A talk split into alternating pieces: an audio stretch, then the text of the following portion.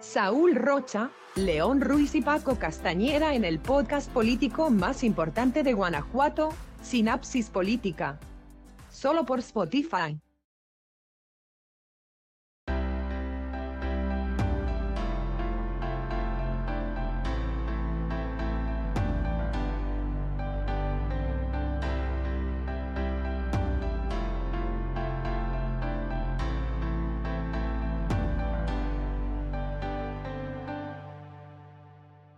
Amigos, buenas noches. Regresamos de unas merecidas vacaciones. Gracias por estar aquí una vez más en el podcast político más importante de Guanajuato, Sinapsis Política. Me acompaña como cada ocasión Saúl Rocha. ¿Qué tal, Paco León? Eh, pues ya de regreso después de una, una, estas vacaciones que ese tiempo que nos tomamos para reflexionar y bueno, tomar energía para lo que resta del año, ¿no? Pues aquí estamos ya. Gracias a todos los eh, escuchas que no se pierden un capítulo de Sinapsis. Bienvenidos y buenas noches. Pues vamos a darle. León Ruiz. Hola, ¿cómo están? Buenas noches, qué gusto saludarles. Pues sí, después de, una, de un descanso obligatorio, porque nuestro buen Paco se nos fue de vacaciones, anduvo en la playa requemándose. Y pues bueno, de alguna manera se abrió el paréntesis para descansar y también para dejar descansar un poquito a nuestra audiencia, a nuestro amable auditorio y retomar con temas candentes y con temas intensivos, eh, sobre todo con este calentar motores rumbo a las elecciones del 2024. Muchísimas gracias por acompañarnos, por estar con nosotros y por permitirnos ser parte de su vida. Yo soy Paco Castañeda y este es el tema que consideramos más importante. Este domingo, Milei se convirtió en el gran protagonista de la jornada electoral en Argentina. Milei afirma acabar con el Banco Central, ya era un líder cuando estaba en la cancha de fútbol. Si había que tirarse al barro, se tiraba. Daremos fin a la casta parasitaria, chorra e inútil de este país, declaró Milei tras conocerse los resultados oficiales. El candidato ha llamado la atención de la prensa por eliminar la moneda argentina, regular la venta de órganos y permitir la venta generalizada de armas. A Milei le fue mejor en las, en las comunas más vulnerables de Argentina. León.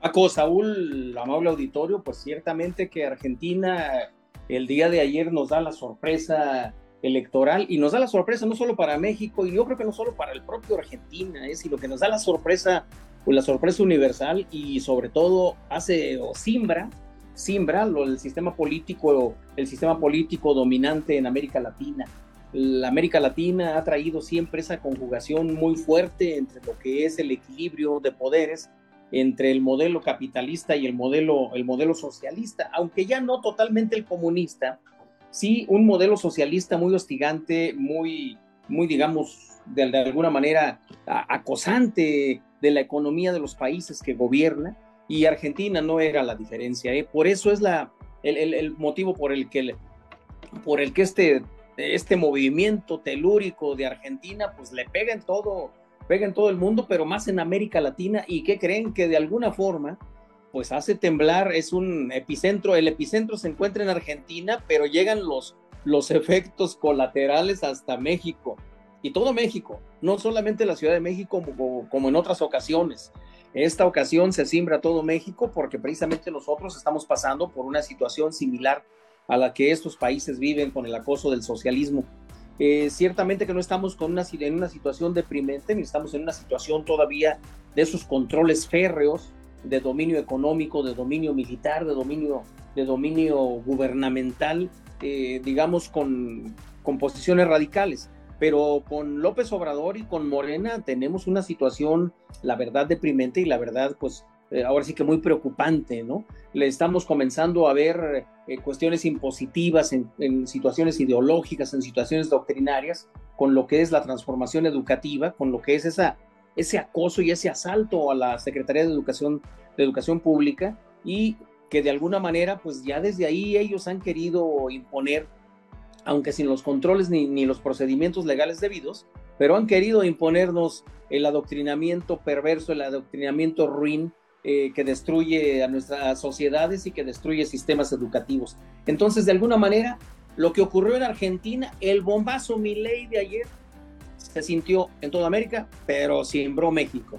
Y simbró México porque de alguna forma, pues hace que el frente, que el, que el, frente, que el frente amplio por, por México, pues de alguna manera se sienta fortalecido, se sienta motivado, se sienta, pues Xochitl anda que no cabe en un, no, no cabe en un huevo, ¿no? Eh, Santiago Krill anda igual, Beatriz Paredes, entonces, pues de alguna, de alguna forma los aspirantes del, del, Frente Amplio por México, pues como que tomaron aire, como que les llegó una bocanada de oxígeno muy importante. Y al mismo tiempo, pues tanto en Palacio Nacional como, como en Morena y la Corcholatiza, pues comenzaron a sentirlo, porque el efecto Argentina o argentino es bastante significativo. ¿Por qué es significativo? Aparte de lo que decía ya Desde luego es significativo porque está adoptando una tendencia muy favorable, uno de los candidatos que representan, pues caray, una tendencia maravillosa que viene levantando en el mundo, que es la ultraderecha.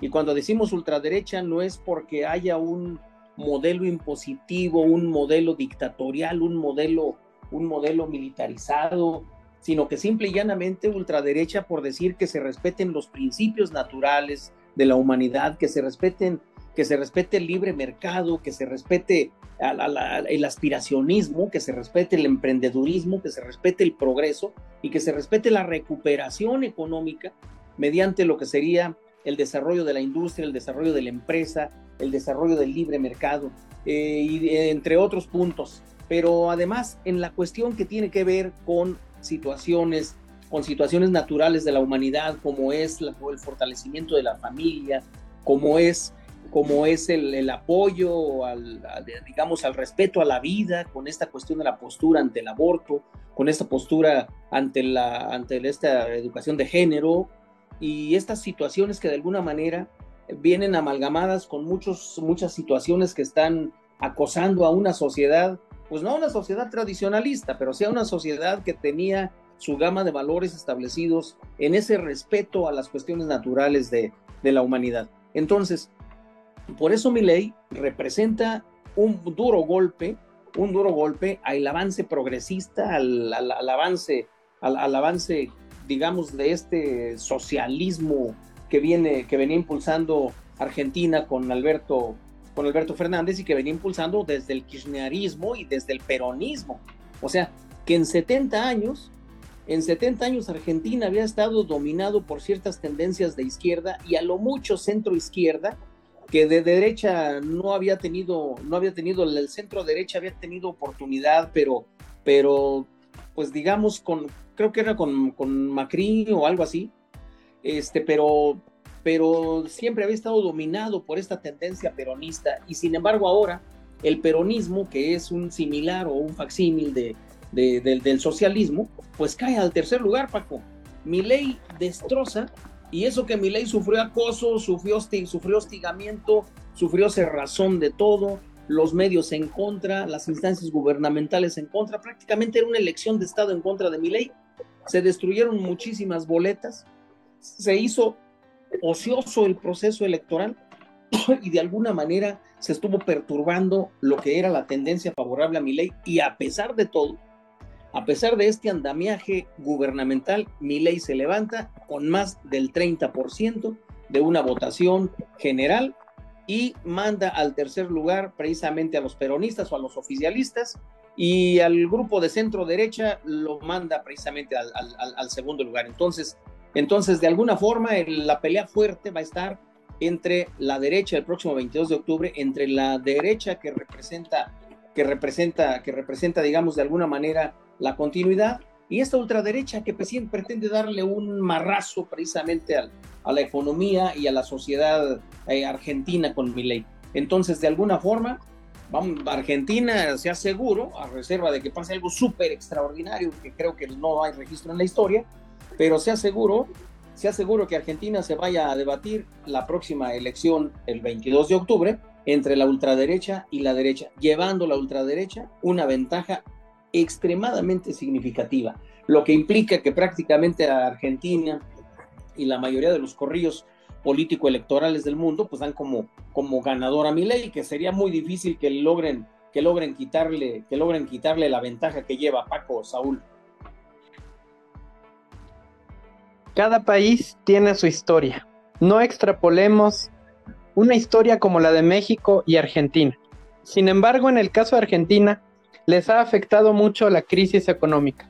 El triunfo de la ultraderecha en la primera vuelta en Argentina fue por la crisis económica del país. Lo comparo con Hitler, exclamó el presidente de la República de México, algo que yo llamo crónica de una muerte anunciada. Saúl. Así es, Paco León. Pues al final, este, ¿qué podemos esperar de, del inquilino de Palacio Nacional, no? Pues él va a defender su foro de Sao Paulo a como de lugar porque fue uno de los este, que recibieron la herencia de Fidel Castro y es este y es hacia donde él se enfoca, ¿no? A, a, denostar, a atacar, a grillar todo lo que no esté de acuerdo con él. Acuérdense que, que este, e, este presidente que tenemos es, si estás conmigo, estás contra mí. Pareciera que solo este, quiere gobernar para los que están a su favor. Pues sí, aunque a mí me parece que este que lo de Javier Milei es bastante interesante.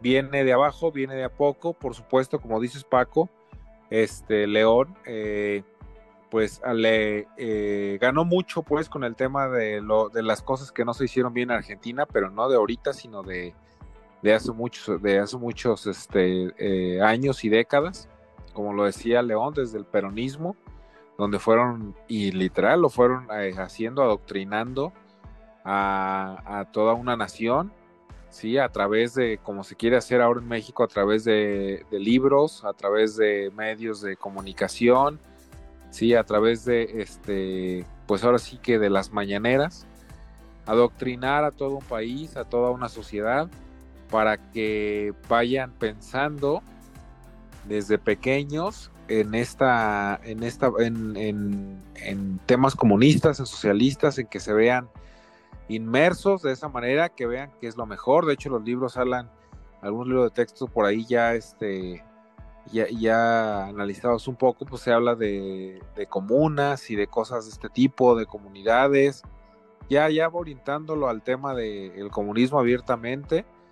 Entonces es, es de a poco y así fue como pasó en Argentina sorprendente, ¿no? Por la historia argentina del tema, este, ahora sí que académico, intelectual que tiene Argentina desde hace muchos años, ¿no? Tiene, eh, podría ser eh, que la, propia llegada de, alemanes en su momento pues les ha ayudado hasta, hasta mejorar académicamente, ¿no?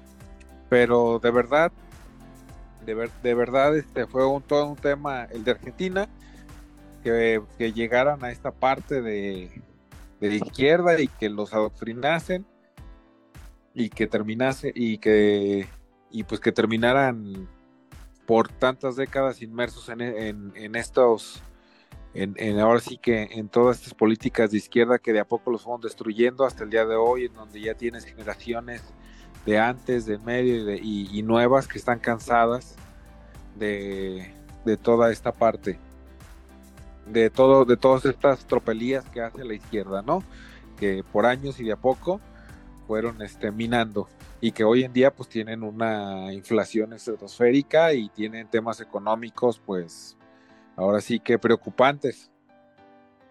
Preocupantes totalmente. Entonces eh, eh, dentro de ese hartazgo y ese cansancio a lo mejor pasa un poco como le pasó a Fox en ese empuje del 2000 que este que no aprovechó como debería eh, este, donde ya estaba el hartazgo de, todo lo que había anteriormente. Hoy en día Milei, este, si bien es una figura, es un, es un líder fuerte que se ve que, que se fue construyendo de a poco, también le ayudó bastante, pues lo que la gente ya está harta de toda la izquierda y, y demás, ¿no?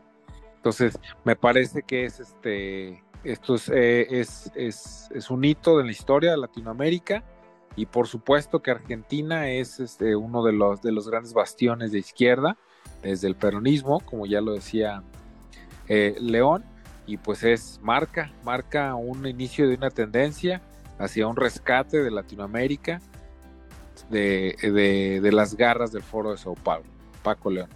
Vamos a un pequeño corte y regresamos. La pluma es más fuerte que la espada. Analistas especializados en Sinapsis Diario. Hoy Guanajuato cuenta con un nuevo medio de comunicación consolidado. Danos me gusta y comparte en Sinapsis Política en Facebook. También nuestras opiniones al momento en Sinapsis Política en Twitter. Escucha el podcast político más importante de Guanajuato en Sinapsis Política solo por Spotify.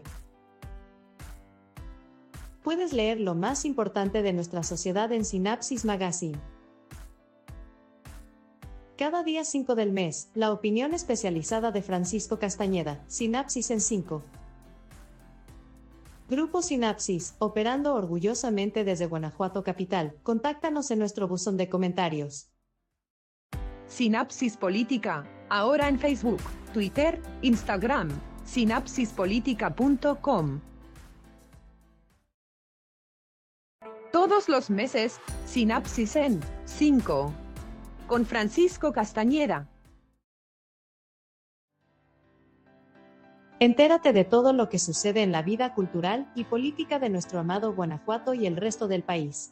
Sinapsis Magazine.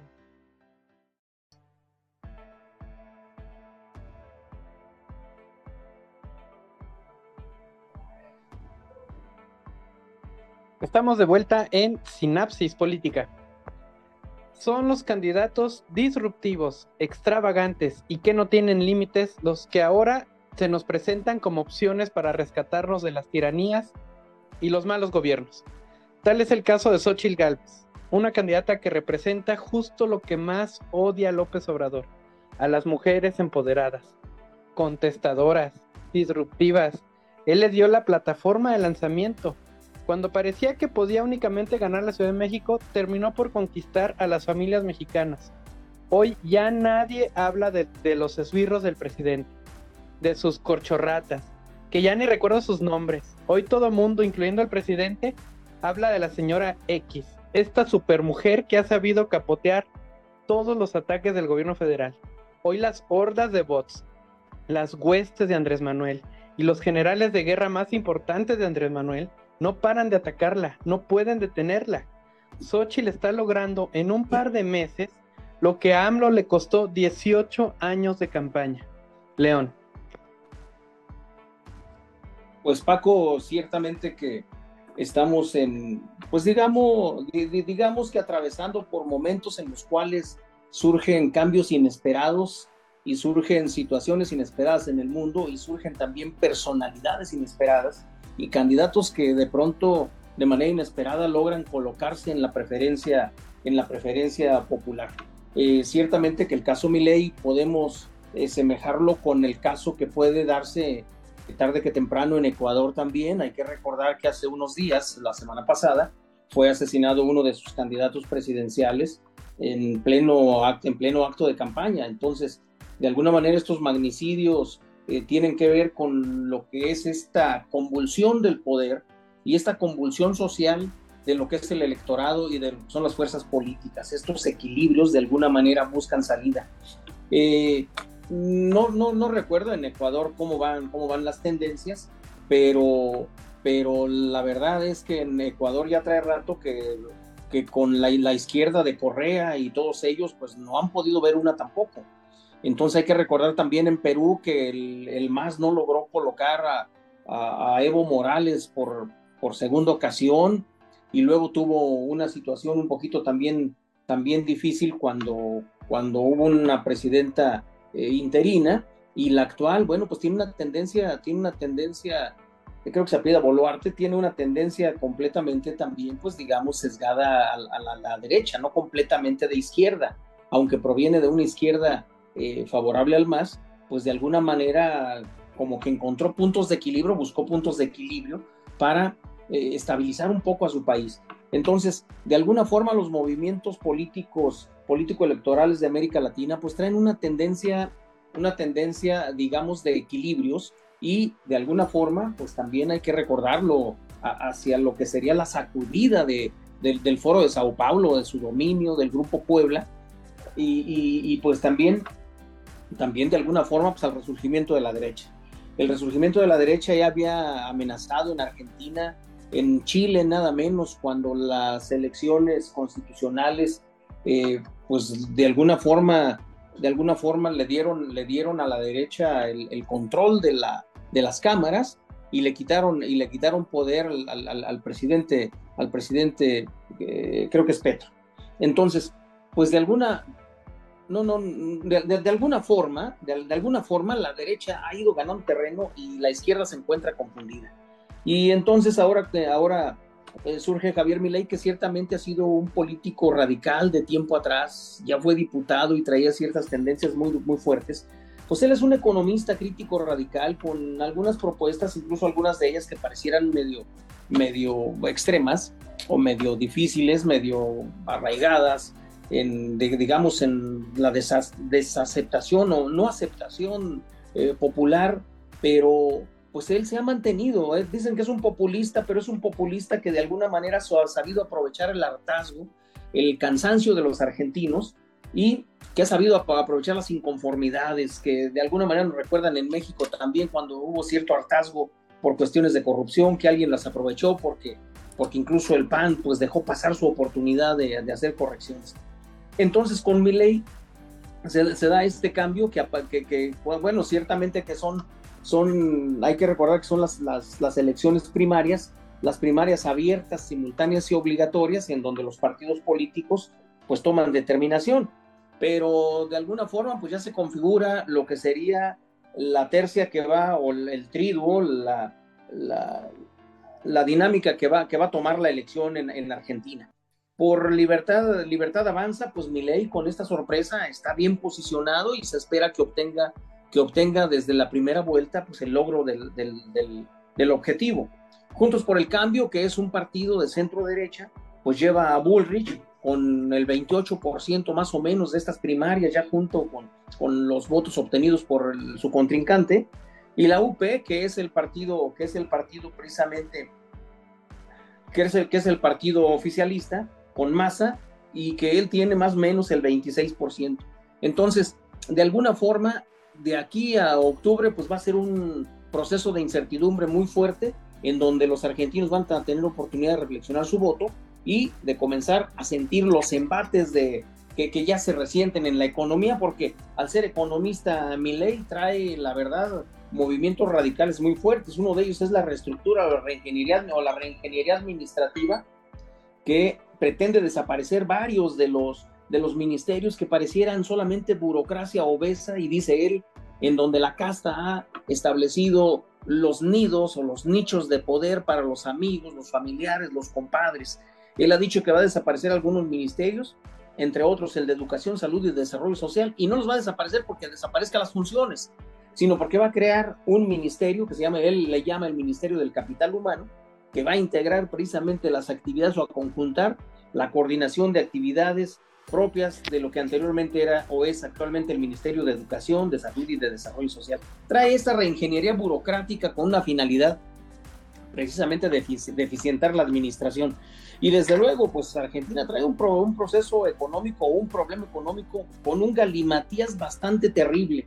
Creo que trae algo así como, como seis tipos de dólar, imagínate, seis tipos de valoración de dólar y que trae también una situación del peso argentino pues bastante, bastante deplorable. Entonces la economía ya ha resentido precisamente este resultado de las primarias y ley siendo economista pues va a traer una propuesta y una dinámica de trabajo estratégico muy fuerte y digamos muy contundente, lo que, lo que es la esperanza de que recupere esa primicia o esa, digamos, esa hegemonía económica que traía Argentina y que siempre lo ha traído.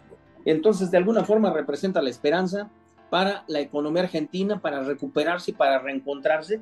Y la sociedad, pues ha visto en él la esperanza de, un cambio, la esperanza de, de, reencontrarse con el progreso que antaño tenían y con, y con, y con digamos, pues digamos, con situaciones de mejoría, de mejoría y de, y de bienestar sin que sea bienestar mexicano. Y entonces, pues de alguna manera eso repercute, Paco, como tú dices, en, les decía yo hace un rato, en el gozo y en la algarabía de los, de, los candidatos del, del, movimiento, del movimiento que tenemos, que tenemos este por México, ¿no? Entonces, pues las corcholatas también se han resentido y hay voces de que López Obrador pretende desactivar algunas de sus corcholatas para fortalecer otras. Entonces yo creo que la definición al 2024 se va a presentar sabrosa de aquí al 3 de septiembre, que 3-6 de septiembre, que es cuando tienen que definir tanto la alianza como, como Morena, ya prácticamente a quienes son sus coordinadores, porque no se puede decir todavía ni precandidatos ni candidatos, eh, sus coordinadores, digamos, de movimiento, que ya serían los que van a, configurar como candidatos, pues van a a surgir cosas importantes. Yo creo que también cosas importantes surjan, mi querido Paco Saúl, aquí en Guanajuato, en donde de alguna manera ya hay quienes anuncian una alianza estratégica PRI-PAN-PRD, como la Alianza Nacional, ya en San Miguel de Allende se anunció que con bombo y platillo que se iba por la alianza y que el PAN iba a ser un team un team de oro con el PRI y con el PRD, precisamente para mantener la hegemonía en todo el estado, pero pues creo que todavía el PAN por ahí trae esas dudas, esa incertidumbre de cómo entrarle, si van a adoptar la mecánica o, el, o digamos el modelo del aliancista o van a ir por lo que sería un modelo propio de definición de candidato a la gobernatura. Se, se están como comenzando a mover y a calentar los ánimos electorales en todos los niveles. Paco, Saúl. El Frente Amplio por México empieza a cerrar filas, unos por conveniencia propia y otros como yo que vemos la salida del régimen fallido obradorista. Si México no toma esta última oportunidad de corregir el rumbo, corremos el riesgo de terminar como Argentina y tener que esperar a que nazca otra Xochitl, otro Milei. ¿Qué conclusiones te merecen este tema, Saúl? Eh, Paco León, pues totalmente es una oportunidad, ya lo dices. Si bien este Xochitl no termina de ser un Milei, ya que pues Milei tiene otras características y bueno, Argentina es otro país. Como le decía por ahí un, este, un analista político, pues no se trata de fotocopiar Milei. Se trata más bien de tomar eh, ejemplo de ese liderazgo.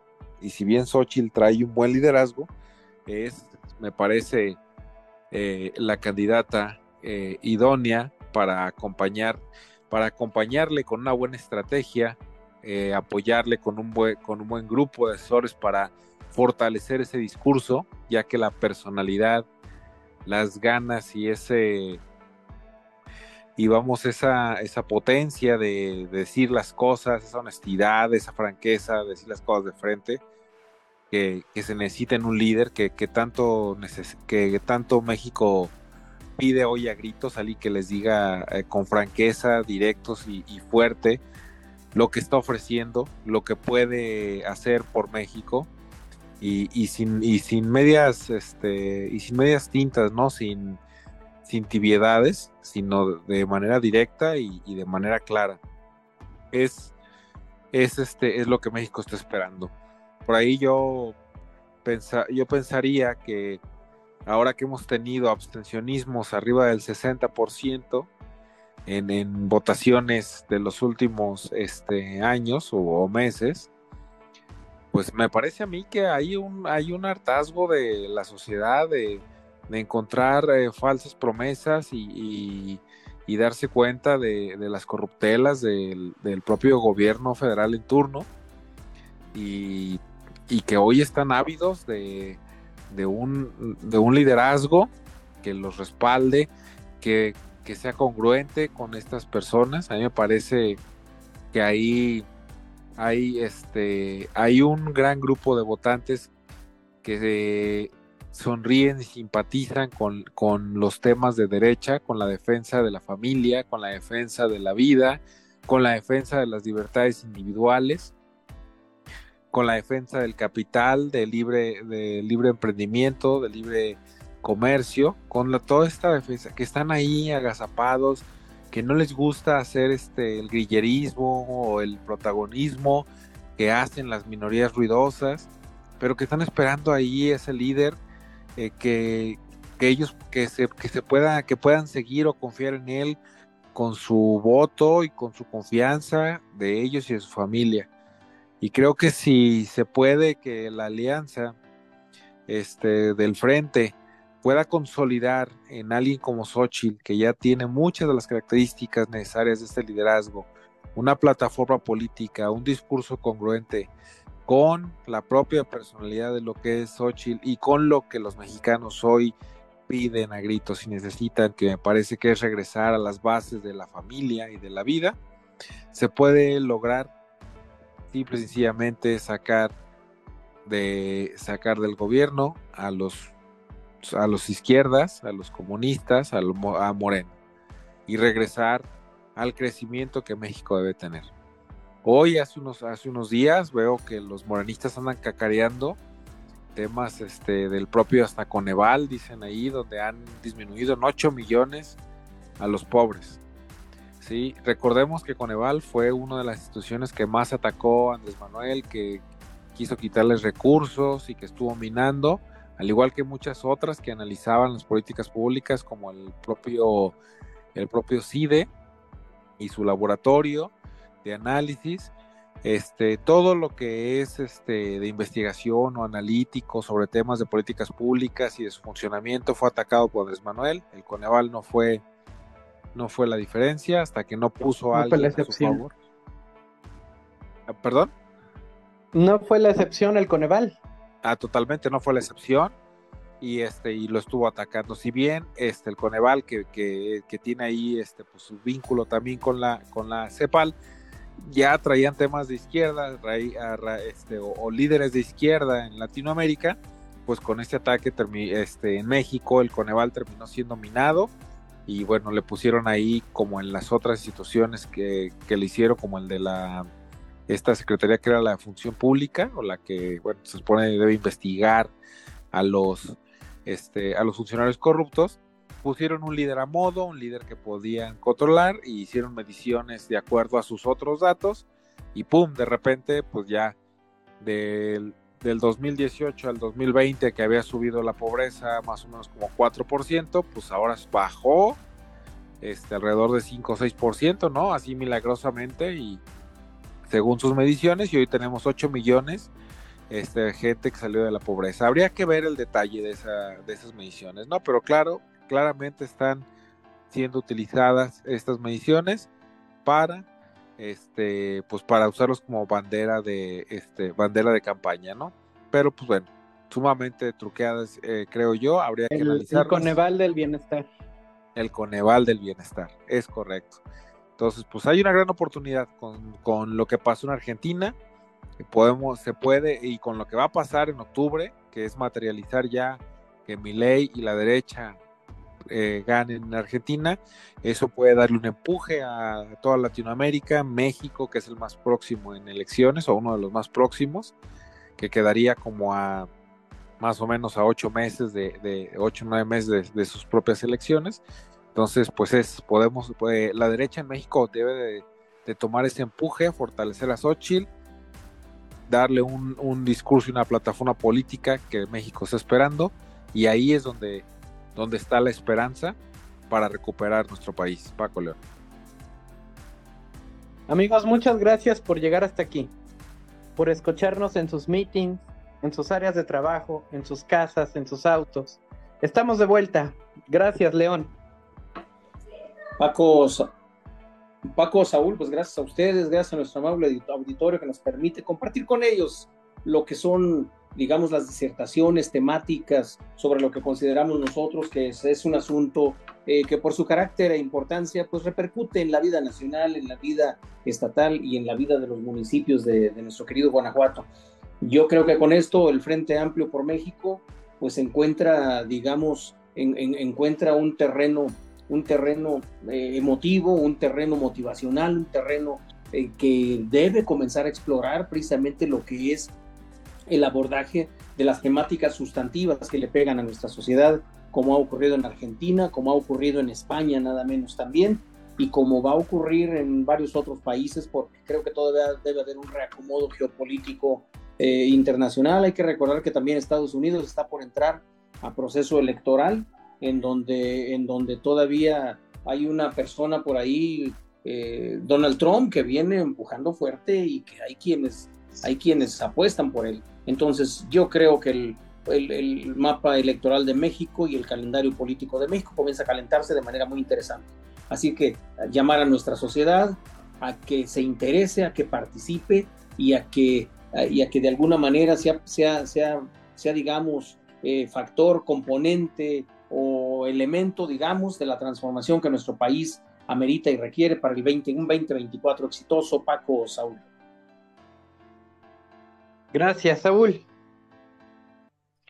Paco León, pues agradecerles por favor de, de su compañía y de compartir estos temas que podemos este, discutir para que los escuchas pues, tengan opiniones de todos lados y formen la, la propia.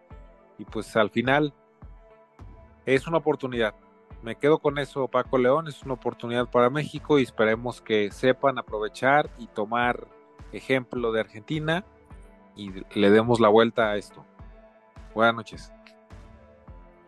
Síganos en Facebook, en Twitter, en Spotify, en nuestro grupo selecto de WhatsApp y en nuestro portal web. Yo soy Paco Castañeda. Comenta, suscríbete y comparte para que juntos hagamos sinapsispolítica.com. Hasta luego.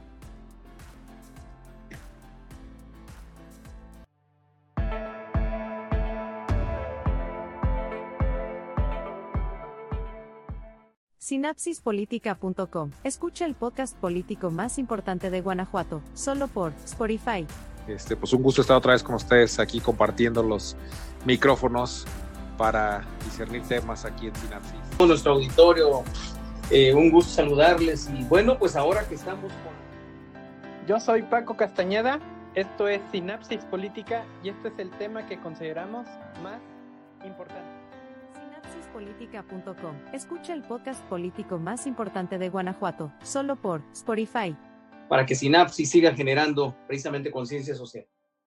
La pluma es más fuerte que la espada. Analistas especializados en Sinapsis Diario. Hoy Guanajuato cuenta con un nuevo medio de comunicación consolidado.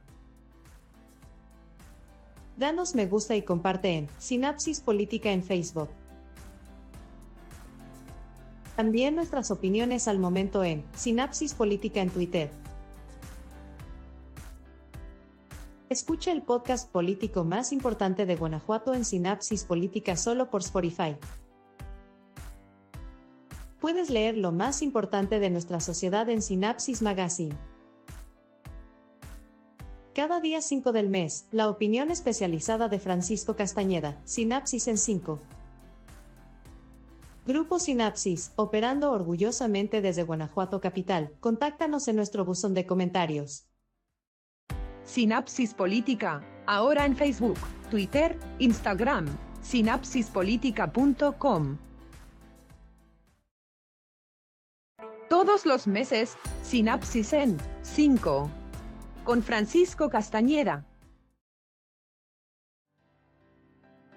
Entérate de todo lo que sucede en la vida cultural y política de nuestro amado Guanajuato y el resto del país. Sinapsis Magazine.